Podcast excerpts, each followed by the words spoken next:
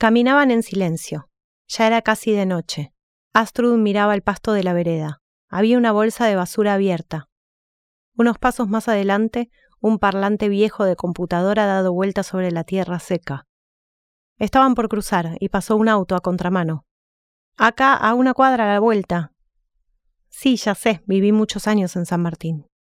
Cada hermana tenía una relación distinta con el partido de San Martín, y entre ellas lo sabían. Loreta había vivido con sus padres hasta que se fue a vivir con Sebastián, a un departamento cercano. Se casaron, tuvieron a Juan, pensaron en mudarse. Ella siempre había detestado la capital, ruidosa, gris, violenta. Compraron un terreno en un barrio privado y empezaron a construir. Según Astrud, era porque le gustaba mucho levantarse los fines de semana a sublimar poniendo ladrillos en lugar de tener relaciones sexuales. Elvira había festejado el logro más que el nacimiento de los nietos. La primera y única hija que tenía casa propia. Le había regalado toda una colección de revistas de decoración que tenía guardadas. Fue lo más cercano a recibir el legado porno de su madre. Astrud había vivido los primeros 23 años de su vida en la casa de sus padres, y si bien entre los 14 y hasta su mudanza lo único que había hecho era ir hasta la estación a tomar el tren para viajar a otro lado, conocía muy bien de dónde venía.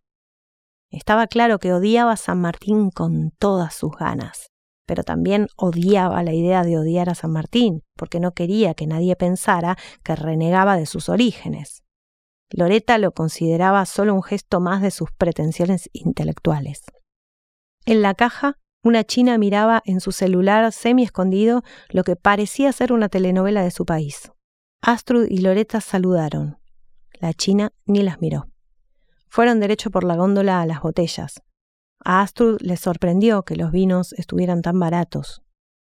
No me lo merezco. Me levanto, preparo el desayuno, levanto a los chicos, los llevo al colegio. Ok, trabajo en casa, solo salgo para un par de reuniones por semana, pero en casa escribo. Los capítulos hay que entregarlos, no es que me estoy rascando.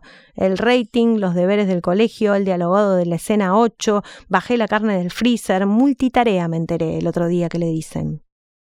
Astrud pensó que Loreta o no hablaba o hablaba demasiado. No tenía un punto medio. Ahora iba a estar horas explicando que la vida era injusta, como si fuera una novedad, y que Sebastián era un tonto, como si fuera otra novedad. ¿Cuánto haría que Loreta y Sebastián no cogían? ¿Ustedes salen juntos? Sí, el otro día llevamos a los chicos al cine. ¿Qué quieres decir con salen? Me refiero a ustedes dos solos. Una boluda sois, una boluda y una cornuda. Astrud, hay algo que todavía no te conté. Llegaron al final del pasillo. En el fondo habían puesto una carnicería. Había poca carne y la mayoría ya estaba de color marrón. Al lado la fiambrería.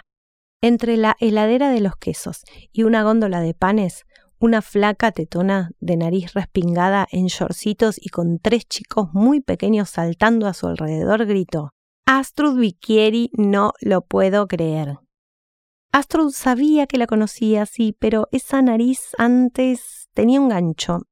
También se acordaba lo bien que le salía la vertical y las medialunas a esa chica, cosas que ella nunca pudo hacer.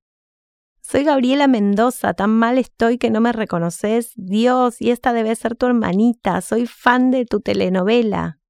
Parecía un sinfín de entusiasmo, de esos que dan terror. Gabriela, claro, no lo tomes a mal, tengo la peor memoria que un ser humano puede tener. ¿Qué es de tu vida, amiguita? Contame algo. Astrud recordaba que esa persona que le decía amiguita una vez había organizado un cumpleaños de chicas y a ella no la había invitado. Para pasar el momento le contó que estaba buscando mayonesa para la fiesta. Gabriela quiso saber exactamente qué festejaban. Entonces Astrud habló de las bodas de oro, Gabriela entró en un trance eufórico alabando las maravillas del amor eterno. Le contó que ella estaba casada hacía 16 años y que él era el amor de su vida y que Dios los había premiado con esos tres chicos que eran sus hijos. ¿Y vos seguís con ese chico Rodrigo era? No. Uy, qué pena. No, yo lo dejé a él. ¿No quería casarse? Sí, lo dejé porque quería casarse. Se hizo un silencio. Gabriela Mendoza rió fuerte. Esa era otra de sus características insoportables. Siempre fuiste rara. Lo digo con buena onda, especial. ¿Y ahora estás solita? Dicen mis amigas solteras que está imposible conseguir a un hombre de esta edad. No, estoy de novia. ¿Cómo se llama? Liselot. Qué nombre raro. Nunca escuché un hombre con ese nombre. Yo tampoco. Loreta odiaba a Gabriela Mendoza. Toda la admiración que acumulaba por su hermana mayor cuando tenía cinco años recaía en el dolor que sentía si alguien se burlaba de ella.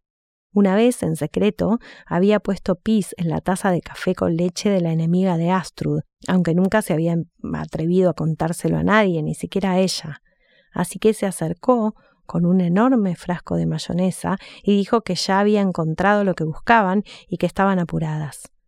Gabriela Mendoza dijo que se fueran tranquilas y le preguntó a Astrud si usaba redes sociales. No, ninguna. Estaban llegando a la caja y Astrud quiso volver a ver algo en la góndola de vinos. Un cabernet costaba la mitad que en la vinoteca donde solía comprarlo. De repente se escuchó una botella de vidrio rompiéndose contra el suelo. Se le había resbalado a Loreta, que la miraba y se reía diciendo qué tarada soy. Todo se me rompe hoy, todo. El chino vino apurado. Perdón, fue sin querer. Rompe paga, durante cinco minutos repitieron exactamente ese mismo diálogo, hasta que el chino escondió la mayonesa, como desafiándolas. Si no pagaban el vino no iban a tener lo que querían. Astrud agarró del brazo a su hermana y salieron del lugar, casi corriendo. Que se meta la mayonesa en el orto, chino pirómano. ¿Vos te das cuenta que no puedo salir de ningún lugar sin pagar por mis errores? Loreta, ¿puedes dejar de ver simbologías romantizadas en todo? Era un chino pelotudo al que solo le importaba la plata, ¿ok? Se empezaron a reír, a carcajadas. Loreta de repente empezó a llorar, y Astrud la abrazó y lloró también. Las dos lloraban y se reían. ¿Y ahora qué le decimos a mamá? Que estaba cerrado. Astrud nuevamente miró el parlante tirado sobre la tierra en el pasto. Loreta se dio cuenta y dijo habrá dejado de funcionar. Tecnología muerta sobre vereda del conurbano podría llamarse la obra, propuso Astrud. Yo le pondría negros sucios que tiran cualquier cosa en cualquier lado. Ah, también ese es de corte más realista, un poco racista igual. Loreta empezó a llorar más fuerte. Astrud acariciaba el hombro de su hermana, mientras seguían caminando. ¿Vos sabés por qué Oxana cada vez que cuenta algo de su hija pone hija hizo tal cosa? ¿Por qué no dice mi hija? dijo de repente Loreta. La gente joven le hace muy mal al lenguaje. A veces no sé cuándo hablas en serio o en broma, Astrud. No te hagas problema, yo tampoco.